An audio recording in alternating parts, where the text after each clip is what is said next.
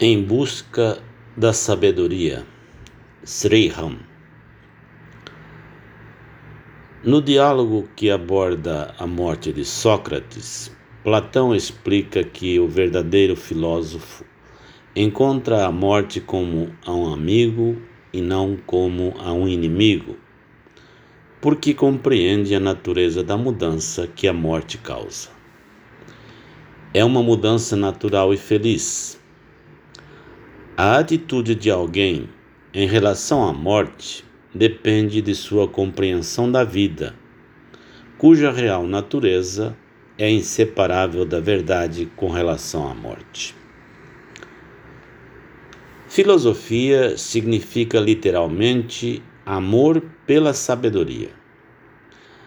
Estas são palavras verdadeiras, tendo cada uma delas um significado extraordinário e belo. Seria interessante para nós se tentássemos compreender a verdadeira natureza do amor e o que realmente significa sabedoria, que não é naturalmente o mero conhecimento. O verdadeiro filósofo, como se entendia nos tempos da antiga Grécia e também na Índia, não era um mero teórico ou intelectual com uma tendência a ser bastante inútil na vida prática. Tal pessoa debate algo que lhe interessa e tenta estabelecer a verdade de sua tese, porém, pode agir diferentemente.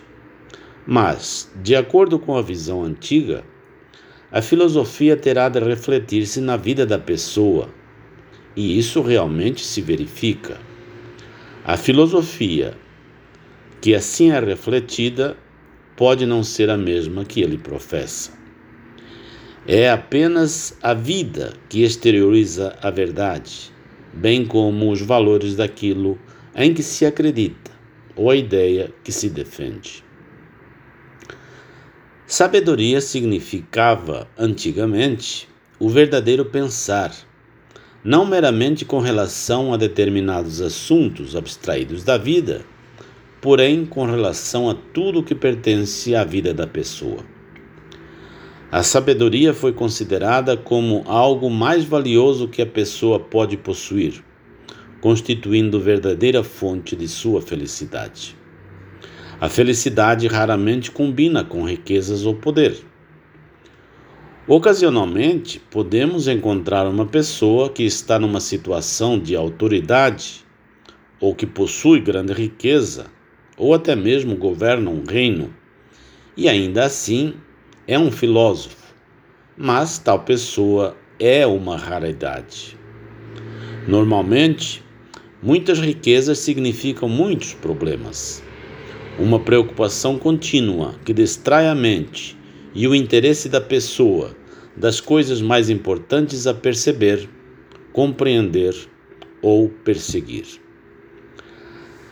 Há um enunciado em um dos diálogos de Sócrates que diz que a sabedoria é a única moeda verdadeira pela qual todas as coisas deveriam ser trocadas. Vale a pena trocar tudo o que se possa ter, até por um pouco de sabedoria apenas. E compreendia-se que a sabedoria não precisa ser totalmente divorciada do prazer ou da alegria, que foi o erro em que muitas pessoas incorreram, especialmente na Índia.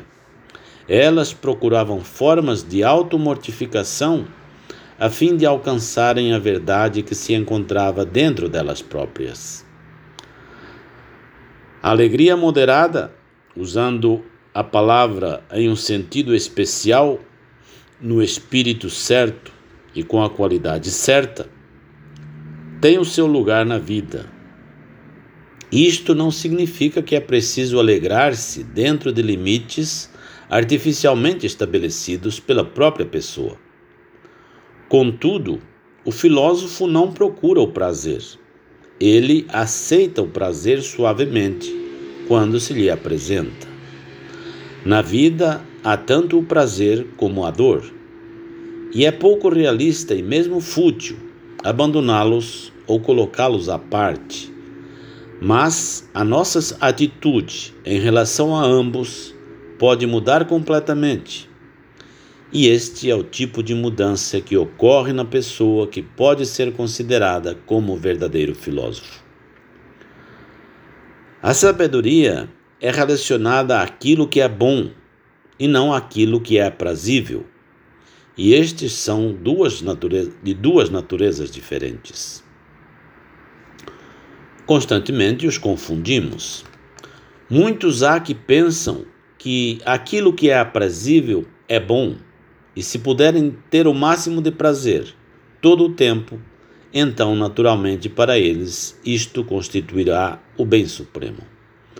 Trata-se de uma grande falácia que precisa ser compreendida. Quando tentamos compreender a natureza da sabedoria, verificamos que não podemos separá-la da vida.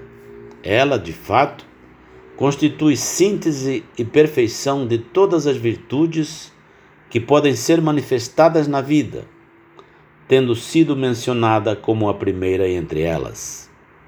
Isto significa dizer que é preciso inicialmente dar-se o surgimento de um pouco de luz no coração antes que possa haver qualquer virtude. Foi John Milton que falou da luz como a primogênita do céu, isto é, como a primeira coisa que emana da fonte original ou da divindade, se podemos usar essa palavra de sentido indefinido. Essa luz é sabedoria, sendo retratada por Platão como a virtude que purifica a alma do erro. A palavra alma significa aqui a alma humana ou psique, porém não buddhi, expressa por Helena Blavatsky como constituindo a alma espiritual. Não pode haver erro ou qualquer inclinação nesse sentido na natureza do espírito. Porém, com muita frequência na antiguidade, a palavra alma tinha o significado da psique humana que de início é escura, porém gradualmente passa a ficar purificada e iluminada com esplendor, de maneira que nela processa-se uma completa mudança de estado. A alma humana reveste-se então de beleza, contorno e forma da alma divina. É somente a sabedoria que, purificando assim a natureza da pessoa, um pensamento que também encontramos no Bhagavad Gita, onde dele se fala como o maior meio de purificação, possibilita à pessoa visualizar o ser real como foi chamado, isto é, a fonte da verdade. Diz-se que o verdadeiro filósofo tem a sua mente fixa no ser real, isto é, unicamente o que lhe interessa. Afirma-se na Carta dos Mahatmas que o adepto vive da fonte da verdade. Naturalmente, ele também vive no seu corpo. Ele come, anda, veste-se e assim por diante. Mas a expressão significa que o centro de seu interesse está na fonte da verdade embora esta realidade não precise separá-lo do mundo. Todos os adeptos de quem se falou têm corpos físicos, porém muitos, segundo é dito, não têm tais corpos e sim permanecem em contato com a terra nos seus corpos sutis. Eles não se afastaram do mundo. É uma filosofia falsa que induz a pessoa a retirar-se ou fugir do mundo prematuramente. Esta assim denominada renúncia é de fato uma confissão de fracasso. A natureza, em sentido maior, não nos permite escaparmos das responsabilidades e dos nossos problemas. Eles precisam ser resolvidos de alguma maneira. Se você foge pela porta dos fundos, enfrentará o problema novamente em alguma outra roupagem, nesta vida ou numa outra vida. A tarefa é apenas adiada. Este foi todo o conceito subjacente ao Dharma na Índia.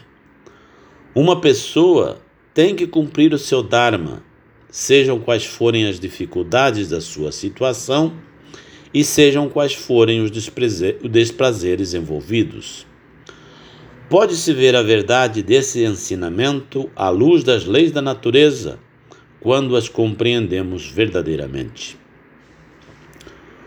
O adepto vive no com o mundo, embora dele retirado, a fim de cumprir a sua missão de puro altruísmo. A atitude de alguém que está dedicado à sabedoria deve ser a mesma. Trata-se de viver com o mundo pelo dever de fazê-lo, porém, não estando envolvido com ele de várias formas e podendo liberar-se dele apenas de forma correta. Existem centenas de maneiras de errar, porém, apenas uma maneira de agir acertadamente. O homem sábio pode permanecer com o mundo, compreendendo a importância do trabalho que aqui pode realizar, mas ele não tem objetivos mundanos. Isto distingue o filósofo do ignorante. Ignorante não nos fatos comuns da vida, mas das verdades essenciais. Aquele que objetiva alcançar a sabedoria, que poderia ser caracterizada como divina, porque originou-se do céu, não atribui muita importância à grandeza humana, o tipo de grandeza que geralmente é realçada pelas pessoas. O objetivo de ser grande surge do prazer de comparar-se com outros e achar-se de alguma forma superior ao seu nível deveríamos tentar libertar-nos da ideia de querermos ser grandes em comparação com outros, fazendo com que pareçam pequenos. Existe sempre um aparente paradoxo na atitude daquele que procura trilhar o caminho espiritual. Ele não evita o prazer, ele não tem medo de desfrutar a brisa fresca quando ela sopra mas ao mesmo tempo ele não anseia por prazer de qualquer espécie. Ele está preparado para morrer a qualquer momento, mas não deseja apressar o acontecimento. Embora a sua mente esteja fixada naquilo que poderia ser chamado o ser verdadeiro, a verdade última, ainda assim ele é um amante de todo o conhecimento. Este enunciado precisa, todavia, ser compreendido corretamente. Não significa que ele sofre de uma sede de mais e mais conhecimento sobre tudo e todas as coisas. Isto seria uma espécie de tortura, uma existência muito sofrida, como o é a sede por qualquer outra sensação. Significa que na relação da pessoa com o conhecimento, existe uma qualidade de amor com determinado desapego. Quando acontece de encontrarmos algum tipo de conhecimento com relação a algo pequeno ou grande, o assentamos, aceitamos de bom grado. Há um sentimento de aceitação e interesse na direção desse conhecimento. Em Platão, esta descrição de um filósofo é bastante interessante. Ele é um espectador da totalidade do tempo e da existência. Em outras palavras, ele possui uma visão universal, interessa-se por tudo, sem, no entanto, envolver-se. Isto não significa que ele não se preocupa como os demais que são afetados, mas sim que não está envolvido a ponto dos fatos poderem perturbá-lo. Existe uma frase sânscrita, eu, sabedoria, Jana Atma, que também é descrita como eu testemunha. A menos que haja um determinado grau de desapego, de modo que o eu não se envolva com suas reações, não há possibilidade de se obter uma verdadeira visão das coisas, porque as reações pessoais sempre obscurecem a visão e o julgamento da pessoa. Para compreender aquilo que se observa, sejam eventos que se realizam no palco do mundo sobre os quais lemos todos os dias, ou eventos na esfera da vida pessoal, e agir corretamente, a pessoa precisa ser capaz de olhar para essas coisas sem tomar partido e sem qualquer elemento de uma forma de pensar com desejo. É preciso ter um espírito de busca imparcial e livre para chegar à verdade com relação a qualquer coisa. Se determinado ponto de vista for expresso, ele não deverá ser imediatamente aceito ou rejeitado, mas, primeiramente, terá de ser considerado. É apenas ao restringir-se suficientemente e ao parar para considerar sem rejeição ou aceitação impacientes que a pessoa poderá conhecer a verdade subjacente. Inicialmente, deve ser permitido atravessar o portal de nossas mentes e encontrar um lugar na antessala antes de que o julgamento possa ser emitido.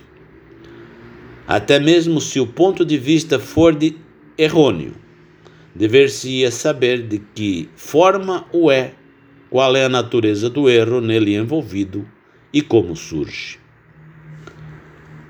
Um ponto importante em relação a uma pessoa que busca a sabedoria é que ela terá de abster-se completamente de qualquer tipo de sofisma. Existem pessoas que têm um discurso inteligente, habilidoso e persistente, visando afirmar o que dizem.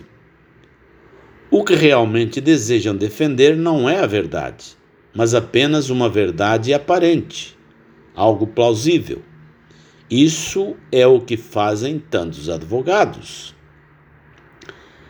Eles sabem que há verdade no outro lado, mas querem firmar a sua própria argumentação e usam todo o recurso intelectual. Recorrem a todos os pontos técnicos possíveis, precedentes e assim por diante a fim de poderem defender aquilo que desejam.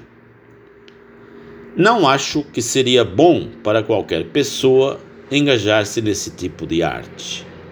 Um homem que visa adquirir ou alcançar a sabedoria deve preocupar-se apenas com a verdade e não estar interessado em enganar as pessoas ou confundi-las, mesclando os fatos e formando um caso. Todas essas formas de decepcionar a outros ou a si mesmo terão de ser completamente eliminadas da própria natureza antes que possam ser descritas como verossímeis.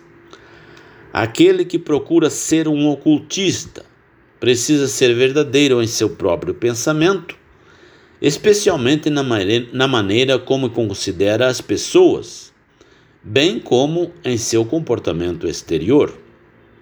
Nele deveria haver o amor pela verdade e por nada senão pela verdade. Antigamente, a palavra filosofia era usada para abranger a ciência e assim implicava a necessidade de uma abordagem científica em todos os assuntos. Não havia uma ciência separada no sentido moderno deste termo. Até mesmo nos primórdios deste século, a ciência foi mencionada em vários livros como filosofia natural.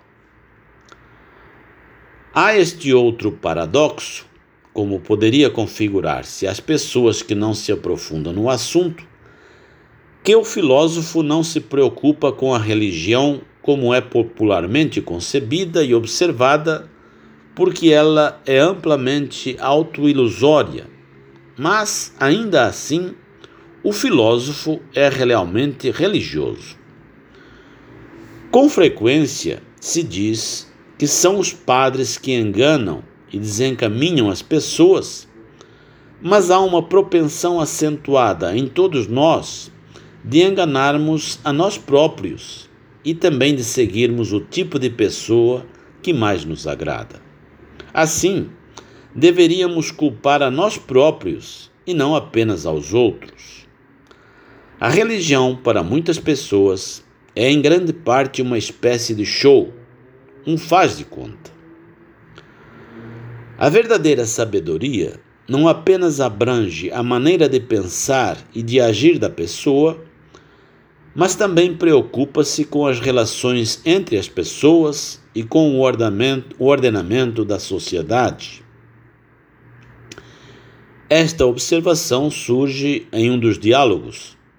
O filósofo tenta estruturar o Estado seguindo o padrão celestial. Mas então é necessário ter-se uma ideia do que vem a ser o padrão celestial. Há também esta declaração análoga em que o filósofo convida o homem a viver de acordo com a natureza. Isto refere-se àquela natureza fundamental que é a natureza na sua pureza, naquele seu aspecto em que se encontra o reflexo do pensamento divino. Este filósofo, que está orientado na direção da verdade sob as aparências, que não se preocupa com as coisas que as pessoas comumente desejam e anseiam, não é uma pessoa mundana, ele é um místico. A palavra místico poderá ter conotações diversas e sempre que ela for usada, precisamos tornar claro para nós mesmos o que por ela compreendemos. Há determinadas palavras, filósofo, místico, alma, amor e assim por diante, que recebem significados diferentes por pessoas diferentes. Foi dito: místico é aquele em cuja alma há harmonia. A alma aqui é a psique. Platão descreve a filosofia como a melhor e mais enobrecedora música. Todos amam a música e todos nós dizemos que a música tem uma influência de aprimoramento sobre as pessoas Porém, muito depende do que chamamos de música e do tipo de música. Quando atingimos determinado estado de compreensão, se todo o ser estiver pleno de amor por uma pessoa ou pelas pessoas em geral, o amor na sua verdadeira natureza, encontraremos que toda a música perde força em comparação com este estado. Se a música é realmente bela, ela entrará em fusão com aquele estado do amor, ela intensificará ou expandirá o sentimento do amor. A música parecerá então exprimir os sentimentos dentro da própria pessoa. Mas é apenas a música verdadeiramente bela que fará isto parecemos não compreender que há música e música. Quando falamos de música, mencionamos uma determinada categoria, mas não devemos imaginar que toda música tem o mesmo valor.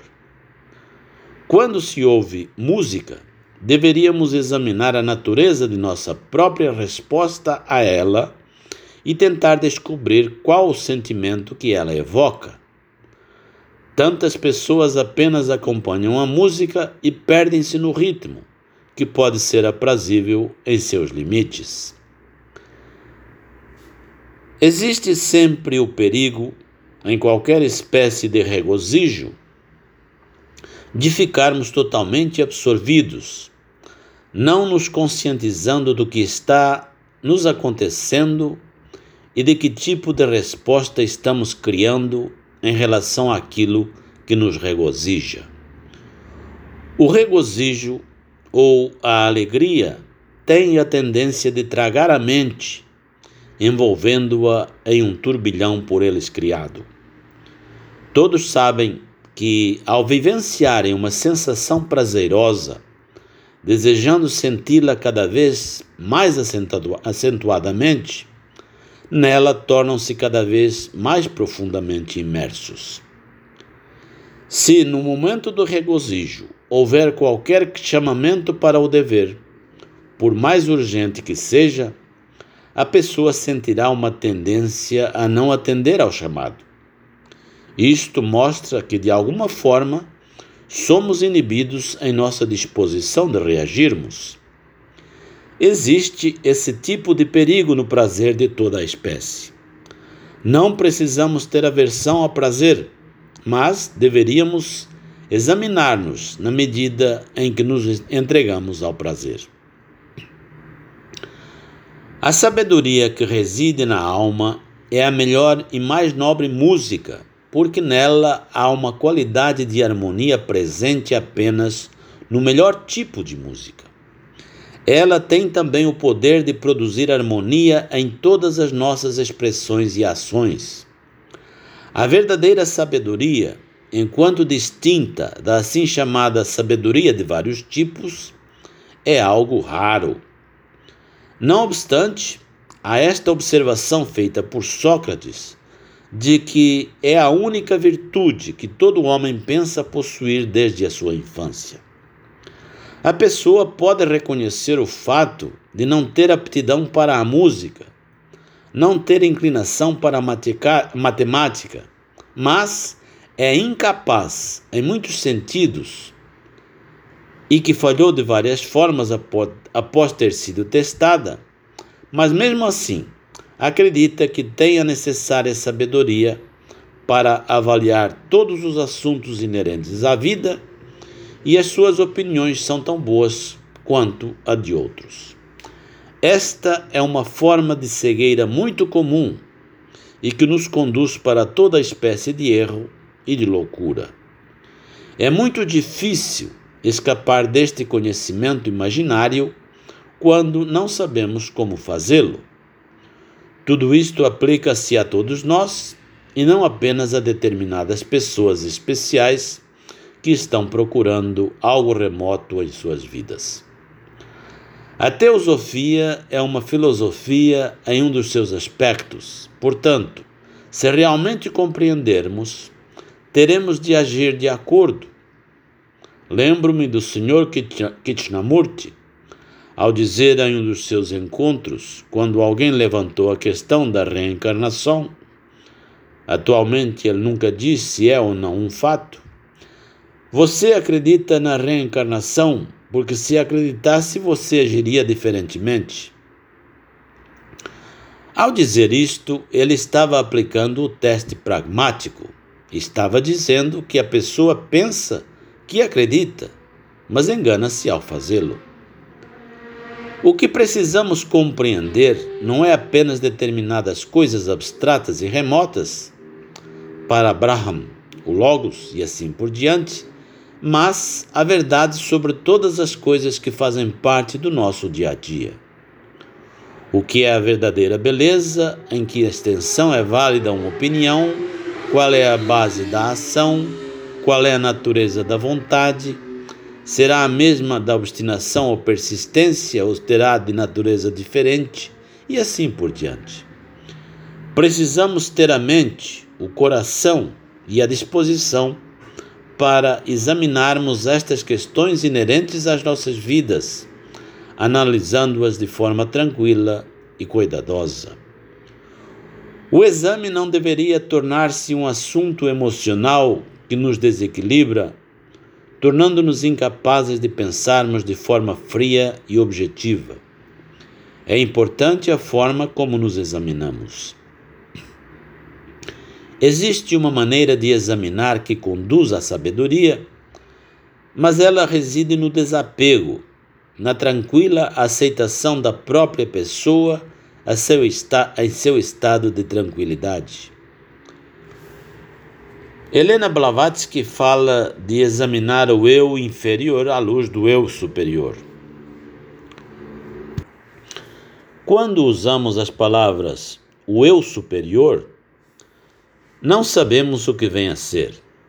A frase para nós tem um significado muito reduzido na prática, mas isso não deveria ser assim.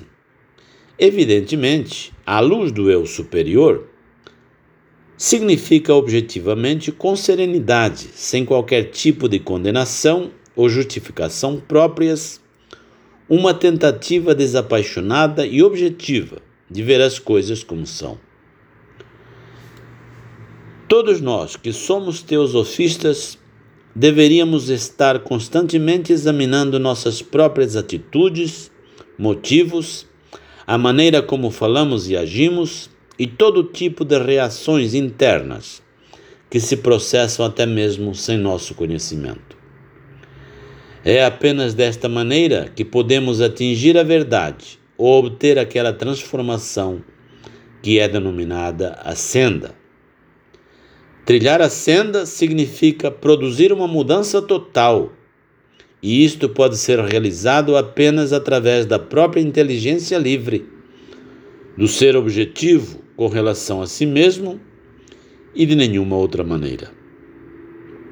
Para ser objetivo, torna-se necessário estar consciente de tudo que se realiza interiormente. Se estivermos tão preocupados com as nossas próprias ideias, vivendo de forma sempre igual ou em um meio sonho, naquele estado de ignorância que se diz ser a felicidade perfeita, então nos separamos da corrente principal da vida e estaremos fora de contato com toda a realidade. A senda é penosa de ser trilhada, mas ela nos conduz completamente tornando a nossa vida diária uma experiência totalmente diferente daquilo que costuma ser.